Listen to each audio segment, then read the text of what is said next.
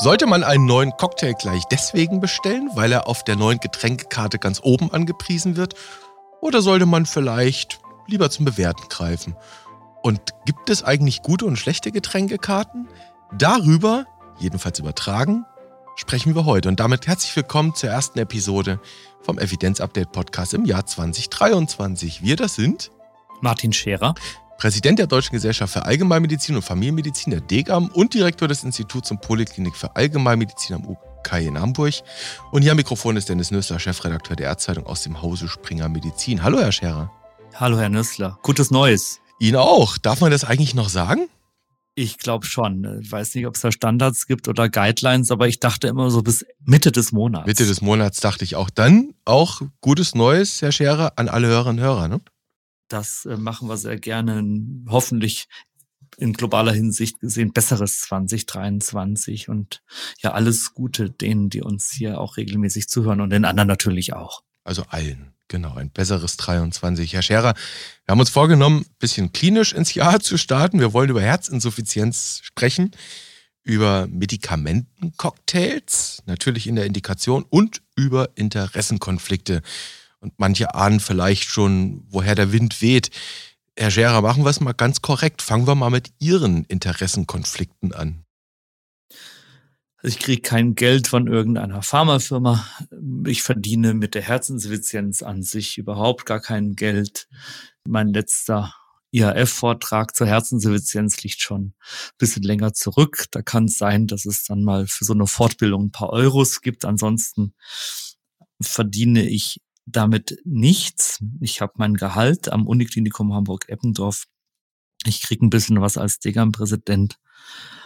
Und so ist es. Natürlich habe ich einen immateriellen Interessenskonflikt oder sagen wir mal immaterielle Interessen und ich habe ja mal zu dem Thema habilitiert. Mhm. Aber macht dieser Konflikt etwas mit Ihnen? Also hat das irgendeine negative Auswirkung? Naja, sagen wir mal so, dass die Schule, aus der ich komme, ist sehr versorgungsforschungsbezogen. Und wir gucken uns Innovation natürlich unter Versorgungsbedingungen an. Das wird heute auch relevant werden, wenn da jetzt ein toller, strahlender RCT im JAMA kommt.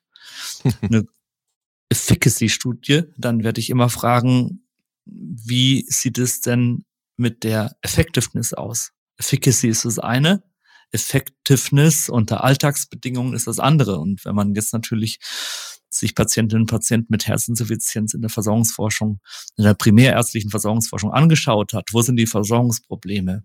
Wie steht es mit der leitenden Adherenz, mit der frühen Diagnostik, mit der Umsetzung nicht medikamentöser Therapiemaßnahmen, mit Medikamentenwechseln an der ambulant-stationären Schnittstelle?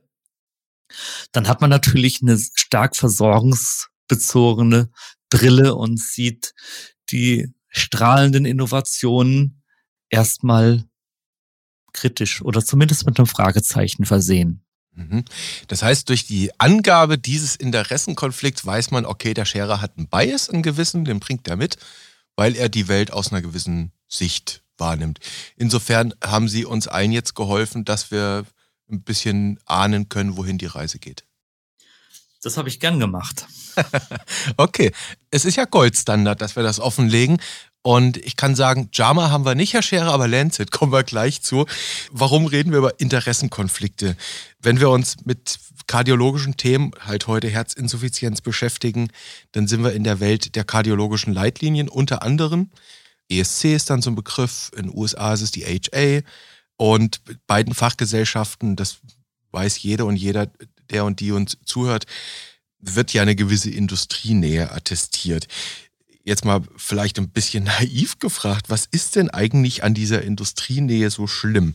Nun ist es ja die Industrie, die das alles ja, erforscht, entwickelt, in die Versorgung bringt. Jetzt könnte man ja einfach sagen, es ist doch ganz gut, wenn ich mit denen zusammenarbeite. Ich muss ja irgendwie das in die Klinik hineinbringen. Das Problem daran ist, dass Sekundärinteressen Eingang in die Versorgung finden. Sekundärinteressen sind beispielsweise ökonomische Interessen. Das primäre Interesse sollte sein, der Patientin und dem Patienten zu helfen. Sekundärinteressen sind nicht verwerflich oder moralisch anzufechten, aber sie sollten nicht unbedingt Eingang in die Versorgung finden. Auch nicht Eingang in die Fortbildung finden und auch aus Leitlinien rausgehalten werden. Mhm. Also es ist völlig legitim, dass die forschende Pharmaindustrie und die entwickelnde Pharmaindustrie dann am Ende auch Geld verdienen möchte. Das muss auch so sein. Aber die Sekundärinteressen müssen draußen bleiben aus der Alltagsversorgung. Mhm. Das funktioniert in der Kardiologie nicht so gut, wenn man da sich die Interessenkonfliktlisten am Ende anschaut. Die sind doch recht umfangreich, ne? Die sind umfangreich und ähm, gerade auch die Leitlinien, die man sich so anschaut. Und das müssen nicht wir machen, das macht Leitlinienwatch. Die leuchten dann rot auf. Ziemlich. Herr Scherer, Sie sagen schon, es gibt eben diese ESC-Leitlinien eben auch zur Herzinsuffizienz. Aber es gibt ja auch andere Leitlinien. Was ist denn für Sie die maßgebliche, nach der Sie sich klinisch orientieren, ausschließlich? Also bei der Herzinsuffizienz ist es die nationale Versorgungsleitlinie. Mhm. Und kann man natürlich direkt fragen, warum gönnen wir uns dann noch kardiologische Leitlinien parallel dazu?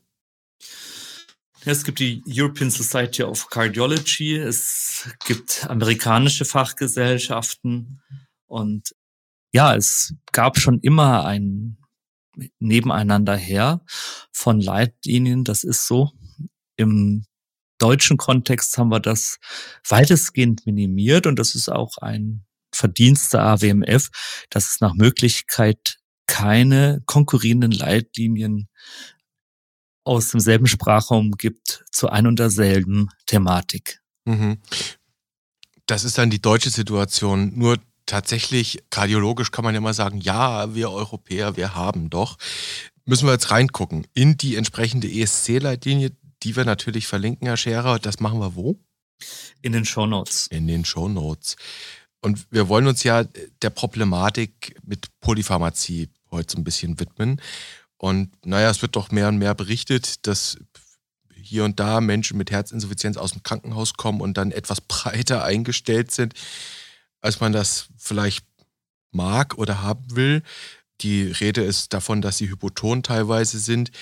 Herr Scherer, wenn wir mal zitieren aus der entsprechenden ESC-Leitlinie zur Versorgung bei Herzinsuffizienz, da steht drin, dass die Trias von einem ACE-Hämmer oder ANI, einem Beta-Blocker und einem Mineralkortikoid-Antagonisten empfohlen ist als Cornerstone-Therapien für die Patienten, solange sie nicht kontraindiziert sind oder nicht vertragen werden. Würden Sie diesen Satz genauso unterschreiben? Das würde ich nicht, weil er mit den Empfehlungen der nationalen Versorgungsleitlinie konfligiert. Mhm. Bin ich natürlich ein bisschen am Schwanken, ob Sie das jetzt im Einzelnen von mir dargelegt haben möchten. Vielleicht, ähm, vielleicht mal so. Die Cornerstones um mal bei diesem Anglizismus zu bleiben, waren und sind eigentlich immer ACE-Hämmer und Beta-Blocker. So einfach kann man es eigentlich machen. Und die ACE-Hämmer sind eigentlich immer indiziert bei NYHA 1 bis 4 und die Beta-Rezeptoren-Blocker ab NYHA 2. Das ist meines Erachtens ja schon immer auch die, die Kerntherapie gewesen. Hm, früher hat man dann gesagt, okay, ab Apnoea 3, 4 kommen noch die Mineralkortikoid-Antagonisten dazu. Das wäre Spironolacton oder Eplerenon. Da ist man heute ein bisschen, ja, wie soll ich sagen, früher dabei, dass man auch sagt, ab Apnoea 2 kannst du die dazugeben. Das heißt, wenn die, die sagen, die Triade von ACE, Hermann, ANI und Beta-Blocker, dann muss ich sagen, naja, im Grunde genommen ist es die Triade aus ACE, Hämmer, Beta-Blocker und Mineralkortikoid-Rezeptorantagonisten. Mhm. So viel vielleicht erstmal dazu. Okay. Schauen wir mal weiter. Also es konfligiert ein wenig. Es gibt einen weiteren Satz, der kommt direkt dahinter in der ESC-Leitlinie. Die sollten auftitriert werden, diese Arzneimittel, zu den ja, Dosen, die in klinischen Studien verwendet wurden, oder bis hin zur maximal tolerierten Dosis, wenn man es nicht an Aussagen aus Studien orientieren kann. Würden Sie das auch so unterschreiben, das Auftitrieren? Ja, man muss vielleicht noch dazu sagen, und das sind wir wieder am Anfang. Also ich würde mich da schon an die nationale Versorgungsleitlinie halten, weil das Evidenz ist, die auf mehr als eine Studie zurückgeht und dann noch der systematische Konsensprozess dazukommt. Und bei Zuckerpetril Valsartan beispielsweise, bei Entresto, da haben wir eine Studie. Das ist die Paradigm HF-Studie von, von 2014. Ja.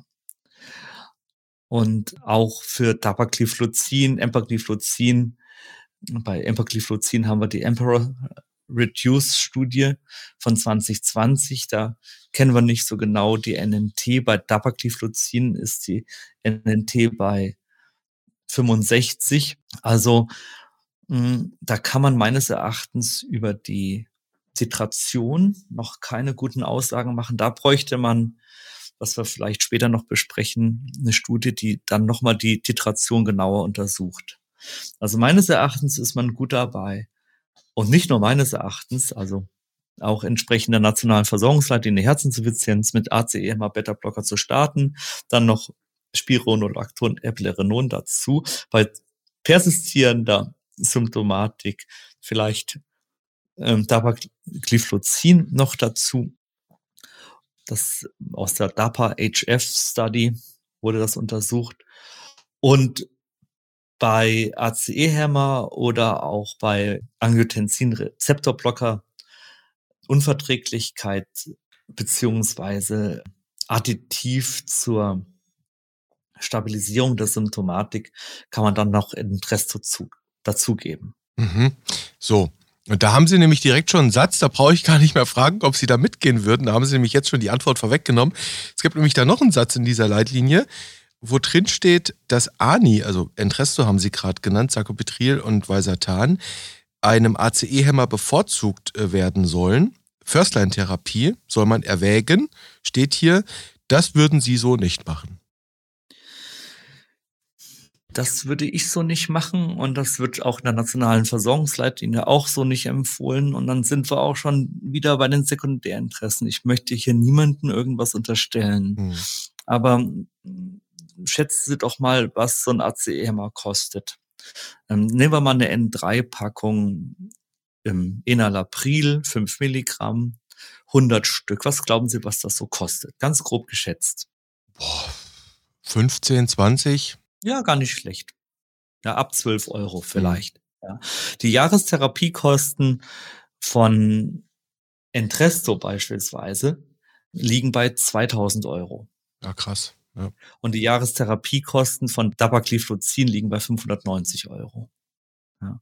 Und bitte nicht falsch verstehen, es geht jetzt hier nicht darum, eine preiswerte Medizin zu propagieren, sondern es ist so, dass wir auf der einen Seite nationale Versorgungsleitlinien Empfehlungen haben, die auf eine doch sehr systematische Methodik zurückgehen mit mehr als einer Studie, mit einem systematischen Konsensusprozess, mit relativ niedrigen Jahrestherapiekosten. Und dann haben wir da äh, Substanzen mit vielleicht einer Studie, wie zum Beispiel die Paradigm HF-Studie und mhm. Jahrestherapiekosten von 2000 Euro.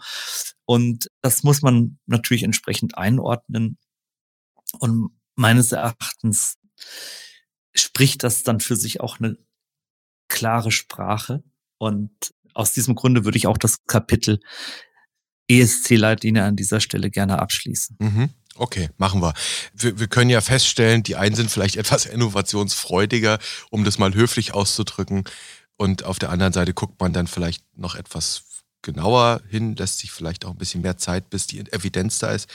Wenn Sie sagen, das Kapitel. Ja, nicht jede Neuheit ist eben eine Innovation. Genau. Inno Innovation hat ihren Nutzen belastbar unter Beweis gestellt. Ja. Ihren Zusatznutzen. Ja, den Zusatznutzen, genau. Da wären wir schon wieder in der regulatorischen Sprache. Und da wird ja am Ende dann auch über das Thema Geld nachgedacht, wenn man herausfindet, was kann eine neue Therapie mehr. Ich möchte auf diesen Konflikt kommen, der entsteht an der Grenze der Versorgung. Und das ist ja das, was uns auch zu dieser Episode gebracht hat, nämlich tatsächlich Berichte, dass doch gar nicht so selten Patientinnen oder Patienten, Menschen mit einer Herzinsuffizienz, die im Krankenhaus behandelt wurden, entlassen werden und dann so ein ganzes Päckchen mitgebracht bekommen und eben im Krankenhaus eingestellt werden, eben unter anderem mit einem ANI oder gleich ganz breit und auch vielleicht hochdosiert. Und dann schlagen die in der Praxis auf und dann muss man damit umgehen. Würden Sie sagen, auch mit Blick auf die NVL, was Sie gerade zitiert haben, dass man dann radikal immer auch wieder absetzen sollte? Zumindest haben die niedergelassenen Kolleginnen, die hausärztlichen Kolleginnen und Kollegen mein vollstes Verständnis ähm, für diese doch schwierige Situation, dass sie mit Medikamentencocktails zu tun haben, die überhaupt nicht evidenzbasiert sind. Und wo ja das Entlassmanagement so aussieht, dass ähm, möglicherweise Medikamentenempfehlungen gemacht werden, die im Konflikt stehen mit bei uns gültigen Leitlinienempfehlungen, wie zum Beispiel der nationalen Versorgungsleitlinie. Und wo es dann im Entlassungsbericht heißt, in fünf bis zehn Tipps und Empfehlungen bitte die und die Laborkontrollen machen, bitte das und so und so weitergeben, das und das auftitrieren, wo man dann vor diesem Brief sitzt und sagt, ja, da kann ich jetzt eigentlich nur den Kopf schütteln.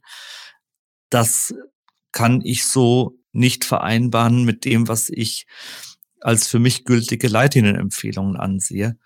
Und das ist schon ein Problem, dass hier die industrielle Einflussnahme derartig in die Versorgung reinschlägt und an vielen Stellen das von dem Tisch fegt, wo man sagen muss, das ist eigentlich unser Behandlungsstandard. Das ist die nationale Versorgungsleitlinie. So sollte es sein.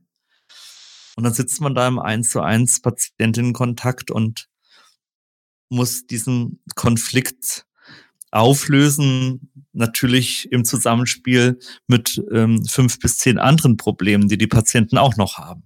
Mhm. Also vollstes Verständnis dafür und volle Rückendeckung dafür, die Therapie auf die Leitinadherenz beziehungsweise auf das zurückzuführen, was auch in der NVL steht. Also wäre schon mal klares Votum, eher zu schauen, dass man wieder runterkommt von dem einen oder anderen. Genau, also wobei natürlich die leitenden Empfehlungen auch kein Selbstzweck sind. Wir reden hier über Patientinnen und Patienten, die eben mehr als diese Substanzen haben. Die, wir sind da sowieso schon tief drin im Bereich der Polypharmazie, hm. die ja bekanntlich bei fünf Medikamenten beginnt. Und da ist man für jedes Medikament dankbar, was man absetzen kann. Mhm. Okay, gut. Und die Kommunikation, Sie haben es ja angedeutet, ist dann wahrscheinlich auch eine Challenge, wenn ich mir überlege, ich komme aus dem Krankenhaus raus und da hat man mir im Zweifel auch wärmstens empfohlen, dass ich das, das, das jetzt irgendwie nehmen sollte. Das ist gut für mich. Und auf einmal sitze ich da vor jemandem, der oder die das ganz anders mir sagt. Sicherlich nicht der einfachste Job. Ne? Nein, und das wird natürlich als Bruch empfunden an der stationär ambulanten Schnittstelle und das ist auch ein Bruch. Mhm. Und ähm, hier prallen unterschiedliche pharmakologische Philosophien aufeinander und äh, Leidtragende sind im Zweifel die Patientinnen und Patienten. Mhm. Mm, wir müssen noch in einen Aspekt, der mit da reingehört, reinschauen, nämlich die, die Frage, die sich natürlich stellt, ist, was führt denn alles dazu, dass da stationär so gehandelt und auch verordnet wird für die Entlassmedikation? Und wenn ich das richtig zusammenfasse, ähm, ist es ja so gewesen, dass man stufenweise die Therapie eskaliert hat. Und jetzt gab es in der letzten Leitlinienänderung bei den Kardiologen, nicht nur in Europa, sondern auch in den USA wohl, so einen kleinen Paradigmenwechsel, dass man nämlich in Erwägung zieht, relativ rasch auf die empfohlene Maximaldosis zu kommen, also binnen weniger Wochen. Und da jetzt auch schon empfohlen wird, direkt einen SGLT2-Hämmer mit in Erwägung zu ziehen. Was ist denn davon zu halten? Also Paradigmenwechsel klingt erstmal gut. Paradigmenwechsel ist häufig sinnvoll, gibt es an verschiedenen Stellen in der Medizin. Paradigmenwechsel gab es in der in den 80er Jahren in der Lebensqualitätsforschung. Die ganze Lebensqualitätsforschung war ein Paradigmenwechsel. Also was bedeutet das denn rein praktisch? Also ein stufenweise Eskalieren hat eben den Vorteil, dass es schrittweise geht und ich mir dann die patientenseitige Reaktion immer anschauen kann und sehen kann, wie das toleriert wird. Wenn ich aggressiv und schnell da reingehe, dann ist natürlich die Gefahr da, dass es nicht toleriert wird. Dann muss ich genau schauen, dass ich das engmaschig monitore.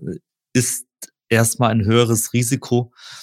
Wir haben es ja in der äh, Herzinsuffizienztherapie ohnehin zu tun mit ja, einer gut abstufbaren Dyspnea-Klassifikation von NYHA 1 bis 4. Das gibt es ja bei nicht vielen chronischen Erkrankungen.